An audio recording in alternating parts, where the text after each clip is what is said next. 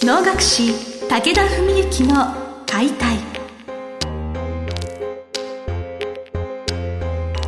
日本の伝統芸能能楽。それはユネスコ無形文化遺産にも登録された我が国を代表する舞台芸術。ポッドキャスト能楽師武田文幸の解体では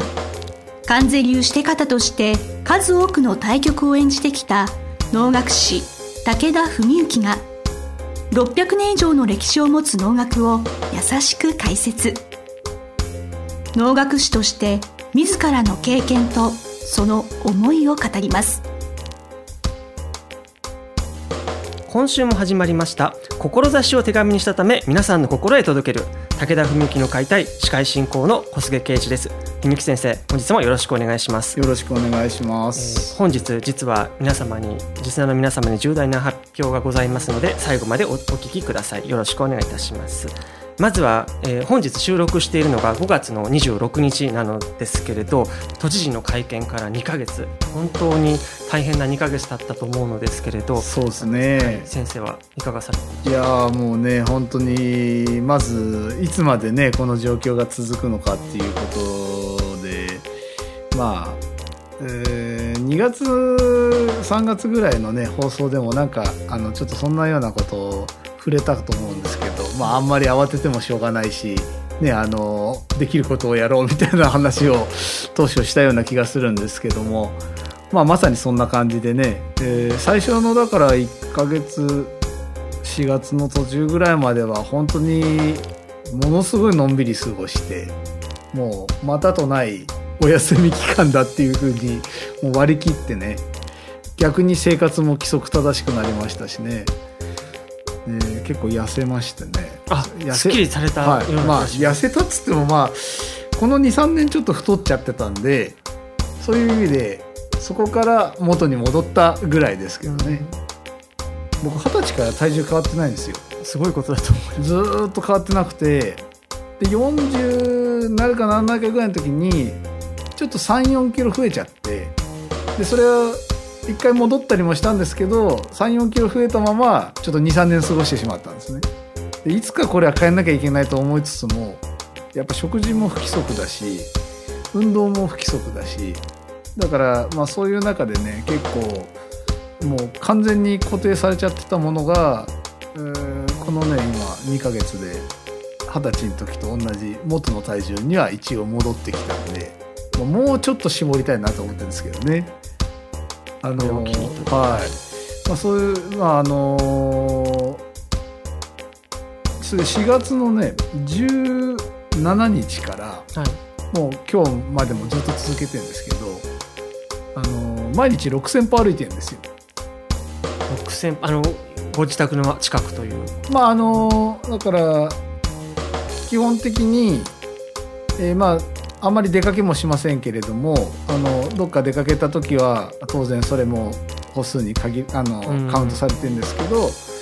足りない分を夕食後に必ず歩いて、うん、6000は必ず超えるようにしてる。あのある日突然あの携帯のアプリというか、はい、あれで万歩計がいきなり出て勝手に稼働し始めたんですよね。あるある日突然。そういうものなんですね、えー、去年ぐらいだったかな。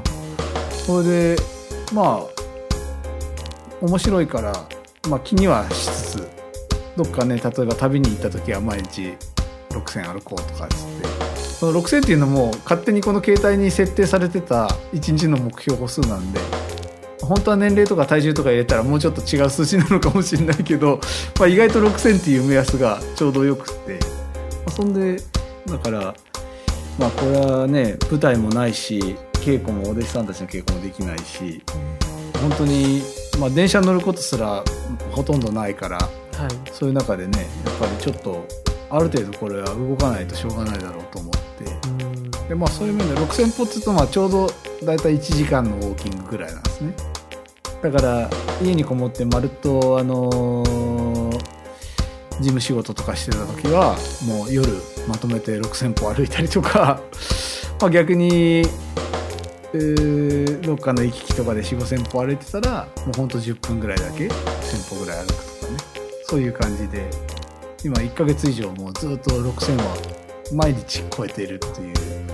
感じなんですよね。具。体的にやっぱ数字が出るのがいいなっていうこととやっぱそれをなんか毎日回していく中でその気が気持ちが塞ぎ込まなくていいなってそうですね。あのやっぱりね外出るとか体を動かす結構重要だなとは思いうん、ますね。小菅さんはどうですか？あの毎日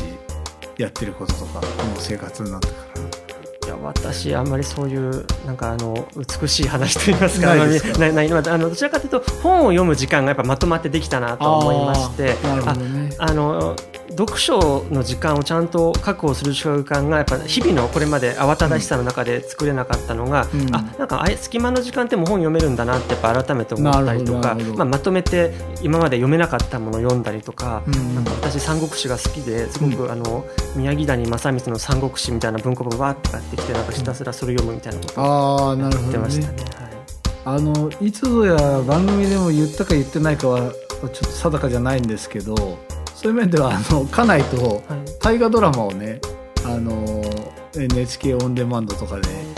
見てまあそれは23年前から始まった習慣ではあるんですけどそれもまあまああの見てですねあの楽しんではいるんですけども。それは今年のものではなく過去ので。はものなく、はい、もともとねもう何年も前から基本的に毎週欠かさず見るとかいうのが絶対無理なんでであの、えー先々まで毎週録画とかっていう機能が、まあ、この十何年か前のぐらいのビデオデッキからできたじゃないですか、はい。あのまあ、そういうんで録画するようになってでまあ溜まってたものをちょっと見れそうな期間にもうほんと23週間とかで50本とかバーッと見ちゃうみたいなね。そんなことをしてたわけなんですけどもそれのまあ今回コロナ騒動でね。はい。まあ2月は中止も1個ぐらいだったけれども3月以降は中止や延期がまあだんだんだんだん出てきて、まあ、4月5月は完全に全部中止延期。はい。で、まあ、今の時点で6月ももうほぼ全部中止か延期が決まってて2つだけまだ決まってないのがあるんですけどね今日の時点で。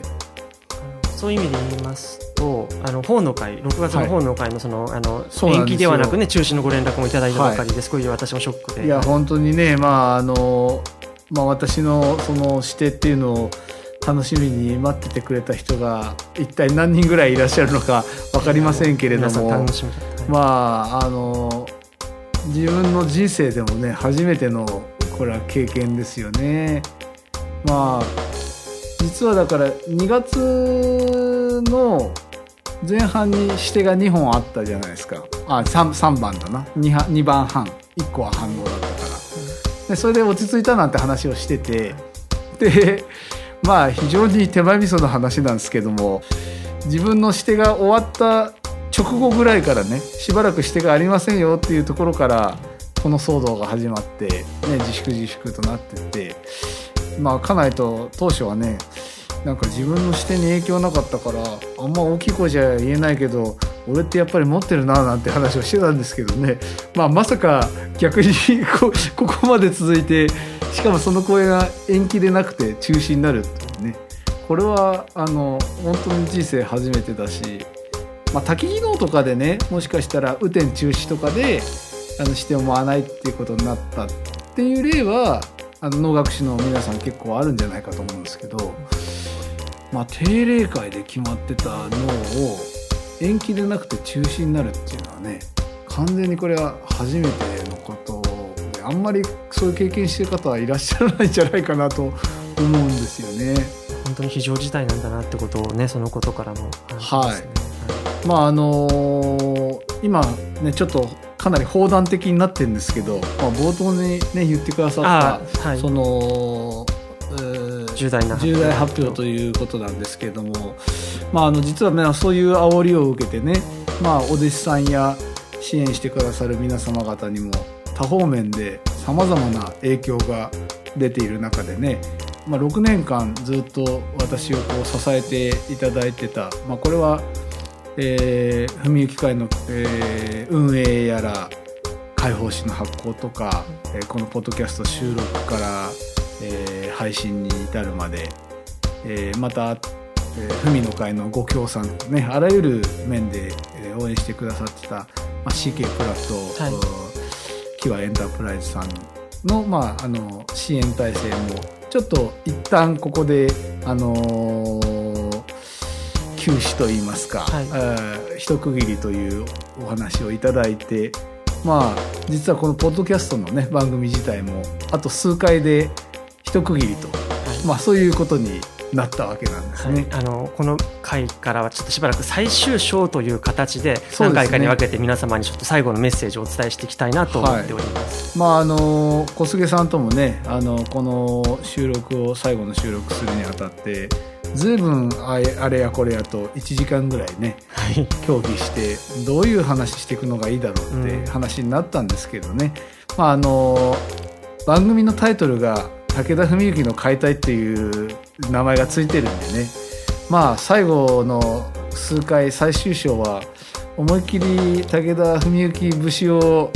連発して、まあ、あのこういう情勢状況の中で僕がどんなことを思ったり考えたりする人なのかっていうのを知っていただく、まあ、最終章砲弾。砲弾。これ何回ちょっと続くかまだ決まってないんですけども、まあ、じゃああの次回もその砲弾の続きっていう形で。そうですね、はい。あ私はその自然体の武田文幸先生っていうのを皆さんにちょっとお伝えできるようにちょっと引き出していきたいと思ってますので、はい。残りわずかのあのちょっと回になってしまうかと思わ思われますが最後までどうぞお付き合いください。はい、文幸先生本日はどうもありがとうございました。あり。がとうございました。本日の番組はいかがでしたか？番組では武田文幸への質問を受け付けております。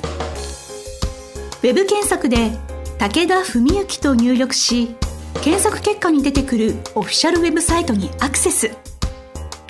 その中のポッドキャストのバナーから質問フォームにご入力ください。ぜひ遊びに来てくださいね。